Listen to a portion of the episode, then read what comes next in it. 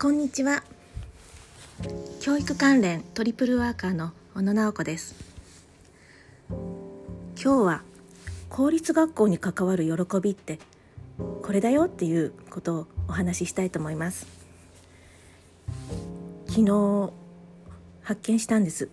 学校で。何を発見したかというとこれまで録音させていただいてたお話に出てた子なんですが2桁かける2桁の筆算でつまずいていてその子はクラスでもう泣けてきて泣いていたんですね。もうそんな子が2回アプローチしたことでこの間そう昨日一昨日見たら宿題のプリントをもうスラスラ自分でできているようになっていたんです。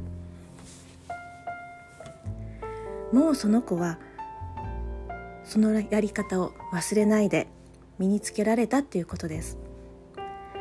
これはもう例えるなら自転車に乗れるようになった時と同じようなことなんです。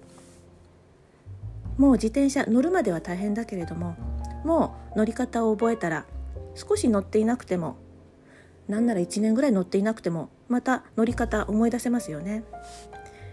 もう忘れないすぐ思い出せる記憶になったんです。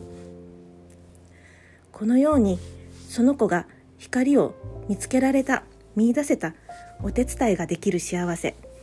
これが公立学校に関わる喜びだなって感じました。こういう子どもの可能性をもう開けるお仕事。それをこれからも続けていきたいなと思った瞬間でした。今日も聞いていただいてありがとうございました。また聞いてくださいね。